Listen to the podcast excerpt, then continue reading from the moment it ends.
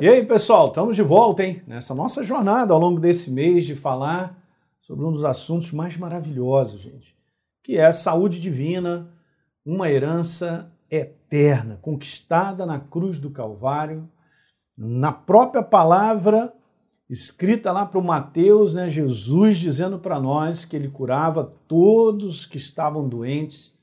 E o próprio Espírito Santo trouxe a lembrança de Mateus para declarar: ah, isso é para se cumprir.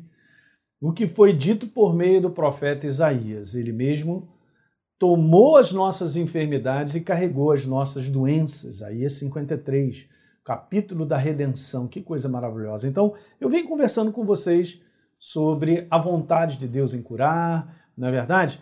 Vem falando com vocês sobre essa herança que já nos foi dada e por fé, então, uma vez que eu tenho conhecimento, uma vez que eu tenho entendimento e a revelação do Espírito Santo sobre essa área, eu faço o bom combate da fé, nós somos mais do que vencedores. E eu estou ainda conversando sobre geradores de incredulidade, né? Falamos um pouquinho antes aí sobre coisas que promovem é, o descrédito. A palavra incredulidade é isso, você não dá crédito, né?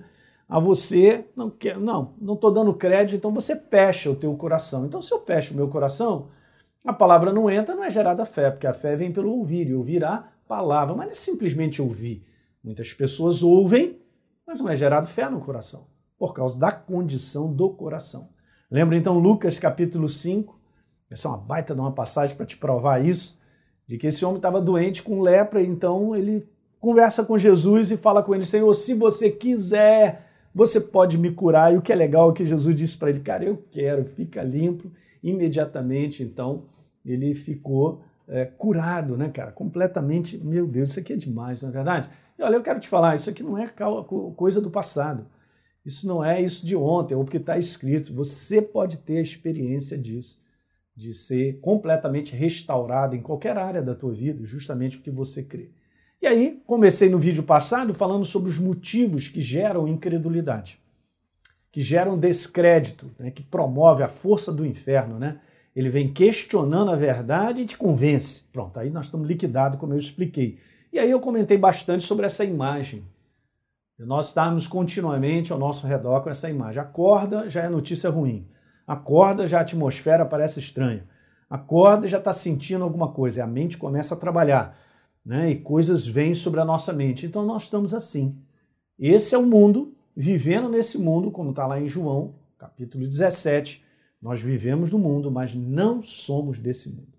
Então nós temos que viver a maneira de Deus, a, a maneira do seu reino. Aprender a viver a maneira do reino de Deus é um segredo para sermos mais do que vitoriosos na face da terra. Então eu tinha comentado algumas coisas, não aceite as coisas como naturalmente são, aceite as coisas como Deus a vê através da palavra. A palavra vai te falar o que ele tem a dizer, Deus quer falar comigo a respeito das coisas que eu vivo. Então o que o mundo produz, gente, nada mais é do que um retrato da ação diabólica, né? Falamos sobre isso. E a imagem, né, que o mundo produz gera dúvida no nosso coração quanto à certeza sobre a vontade de Deus. Isso é, uma, é um combate diário. Então você se fortalece na palavra para você fazer esse combate. Veste essa armadura, como disse Paulo, o apóstolo Paulo em Efésios capítulo 6.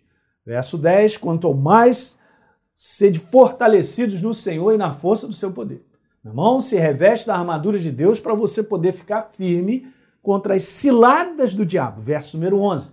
A palavra ciladas ali, cara, é a palavra que gera isso aí, ó, é um pensamento para te induzir ao erro. O que, que o inferno faz todo dia na, na, na pessoa de Satanás e na voz dos demônios que vão conversando nessa atmosfera doida?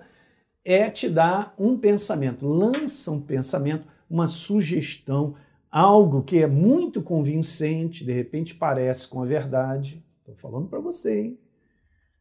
E a gente acaba concluindo aquilo ali e vai me induzir ao erro. Por quê? Porque eu vou escolher aquele caminho, ou aquela palavra, ou aquilo que me veio à mente. Temos que tomar cuidado.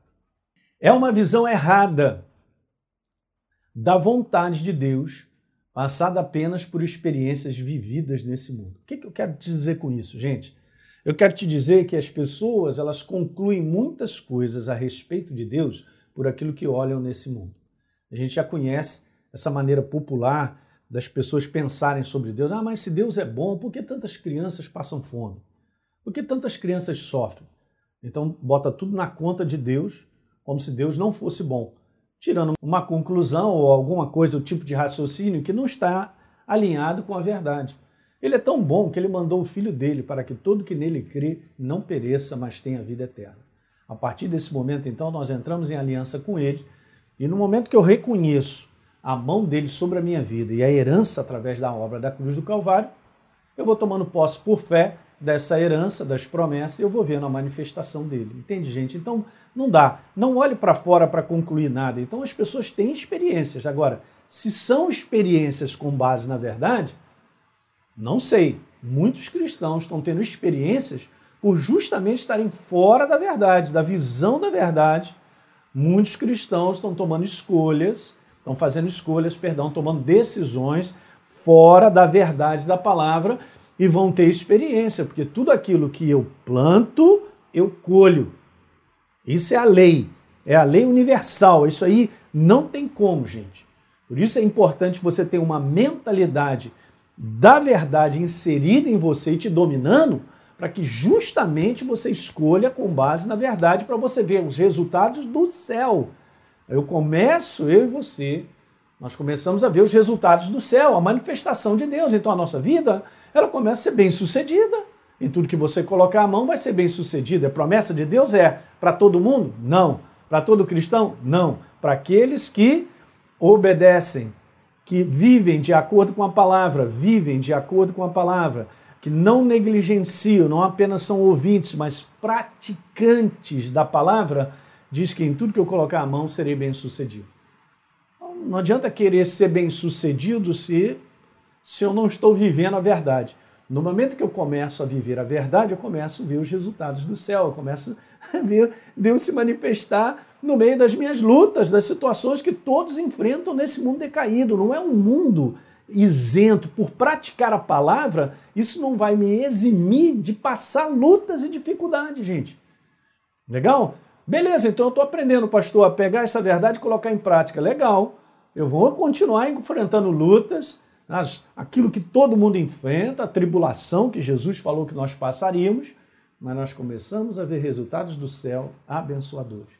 A tua vida começa a ser construída, apesar das tribulações e das lutas.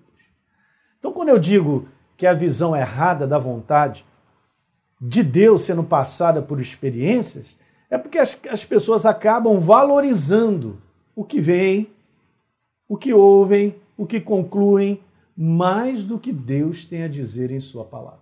Guarde isso, porque isso é um cuidado que eu e você precisamos ter, gente.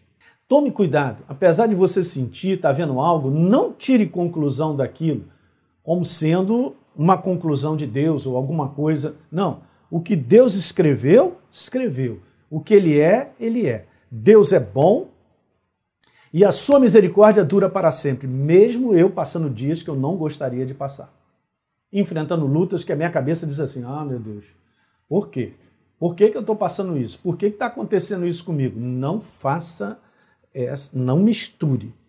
E se eu valorizar e der crédito exatamente isso, ao que eu valorizo, ao que eu sinto, perdão, ao que eu vejo, ao que eu concluo, eu vou ficar fora do que Deus tem a dizer. Então veja, Viver dessa forma é viver exatamente assim, ó. Eu preciso ver para crer, pastor. Aí não funciona, né, gente? Não adianta, porque eu estou valorizando o que eu vejo. Então, se eu, se Deus não me der essa situação que eu estou pedindo, ah, então eu não creio e tal. Eu só vou crer quando as coisas começarem a acontecer na minha vida. Eu estou no sistema do mundo, gente. Não, não funciona dessa maneira. É igual o sistema de João no capítulo 20 verso 4, Tomé, ele não estava quando Jesus apareceu com os discípulos, não é isso? Depois disseram os outros discípulos: Nós vimos o Senhor, mas ele disse: Eu não vi, ó, o sinal dos cravos nas suas mãos, e não puser o meu dedo no lugar dos cravos, não puser a minha mão no seu lado, de maneira nenhuma eu crerei. Olha como ele declara no final: Eu não vou crer se eu não ver primeiro. Então eu tenho que ver para crer? Não, é o contrário, você tem que crer para ver. Olha só, gente, é tão simples e tão poderoso. Então não permita o seu ver para então depois você acreditar. Não, você acredita, mesmo não vendo. Mesmo vivendo nesse mundo de fracasso, de várias situações, você tem que continuar crendo no teu coração que Deus é bom, a sua misericórdia dura para sempre, que Ele me assiste, que Ele cuida de mim, que Ele, que ele é a minha provisão, de que Ele tem dias melhores para mim, os melhores dias estão para frente, que Ele está formando a minha vida, que a minha vida está em franco crescimento e progresso, apesar de enfrentar lutas. Eu creio no Deus que supra a minha necessidade, apesar de estar movendo momentos difíceis financeiro, mas eu tenho que aprender o sistema de lidar com ele para eu também crescer e ver resultados. Então, João 20, 27, oito dias depois, eles estavam reunidos, Jesus chega no meio deles, olha só, e declara: Pai seja convosco. E aí vai diretamente para quem? Para João. e diz para ele: Põe aqui o seu dedo, cara, vê as minhas mãos. E chega a sua mão também, e põe aqui, ó, a tua mão do meu lado. E aí Jesus dá a palavra: Não seja incrédulo. Dois geradores de incredulidade. A ação de fora, do que eu vejo, o que eu sinto, do que eu concluo. Cuidado para isso não contaminar o teu coração. Ó, não seja incrédulo, mas crente. Deu para pegar isso, gente? É super importante, né? Você ter esse entendimento de separação. Esses são os dois grandes geradores de incredulidade: o mundo de fracasso e um mundo que só valoriza o que sente, o que ouve. Não, não funciona. Esse é o homem natural que precisa ser separado. Tá legal? O homem que sente todo dia, dá uma aflição, né? não é aquilo mexe com a gente, mas a gente decide pelo homem interior pelo ser espiritual, a acreditar em Deus, em continuar se renovando dele, em acreditar que Deus cuida de mim, em acreditar que Ele é bom, que Ele está comigo, que Ele vai me levar para onde preciso, que o propósito dele vai ser estabelecido na minha vida. É dessa maneira que a gente avança. É dessa maneira que você vai ver na construção. Aquele que começou a boa obra na nossa vida, Filipenses, capítulo 1, no verso 6, ele há de completar até o dia de Cristo, mas nós somos cooperadores, gente, em continuar acreditando, em valorizar a palavra, em dar crédito à palavra. E aí nós vamos enfrentando as lutas, nós vamos vendo a manifestação do poder de Deus.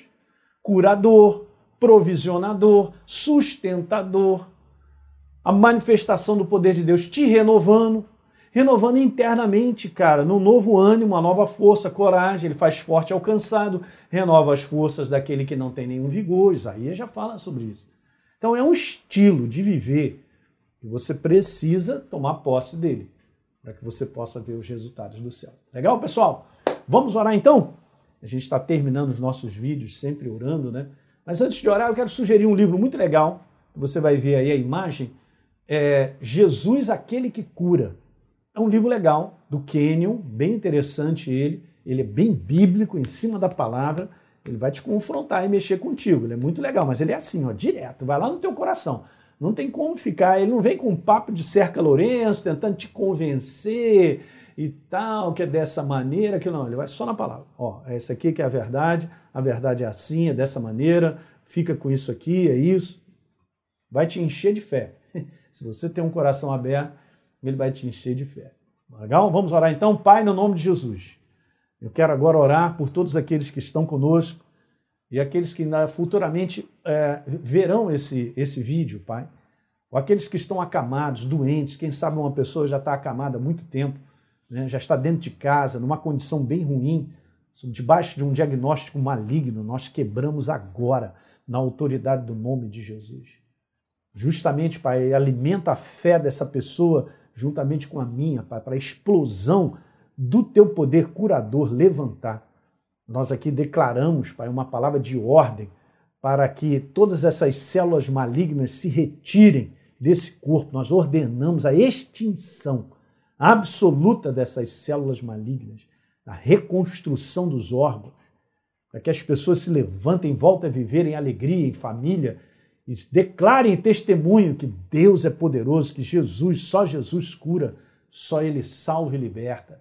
Em nome de Jesus, eu declaro é, quebrado a ação sobre o corpo da, daquele que está debaixo, enfrentando o início, ou no meio, ou no final de doenças degenerativas. Em nome de Jesus, na força e na unção do teu espírito, leva os teus anjos de guerra a quebrarem, Pai. Quebra agora a ação demoníaca sobre a vida desses corpos, Pai. gerando tudo isso na autoridade do nome de Jesus, Pai. Traz um novo cérebro, Pai.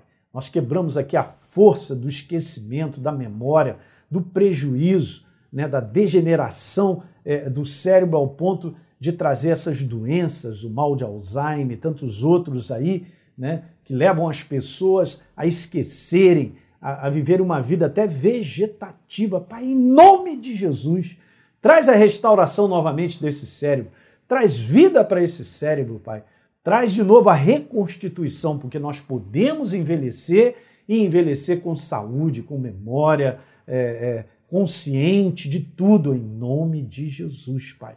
Eu declaro agora toda a força de pneumonia sendo quebrada nesses pulmões e a restauração desses pulmões na autoridade do nome de Jesus. Pai, muito obrigado pela oportunidade de estar orando e liberando saúde para o corpo doente, seja qualquer coisa, de uma gripe, ou dor nas costas, ou qualquer ataque muscular, nós te repreendemos e declaramos vida em abundância, declaramos saúde para esse corpo em nome de Jesus. É isso! Pessoal, vocês podem também pegar um link aí embaixo e dar um download de um e-book meu também simples, né? sobre essa área, juntamente com o livro que eu indiquei, vai te ajudar bastante. E quanto mais você ouvir mensagens de fé a respeito dessa verdade sobre saúde, rapaz, você está no caminho de botar conhecimento e entendimento no teu coração e o Espírito Santo te revelar isso, peça a ele para te revelar. Isso vai explodir na forma, não de destruição, mas vai explodir na forma de cura, de saúde, de alegria, de transformação. Legal? Um grande abraço para vocês, compartilhe essa mensagem com outros amigos e pessoas e a gente se vê no próximo vídeo. Tchau, tchau.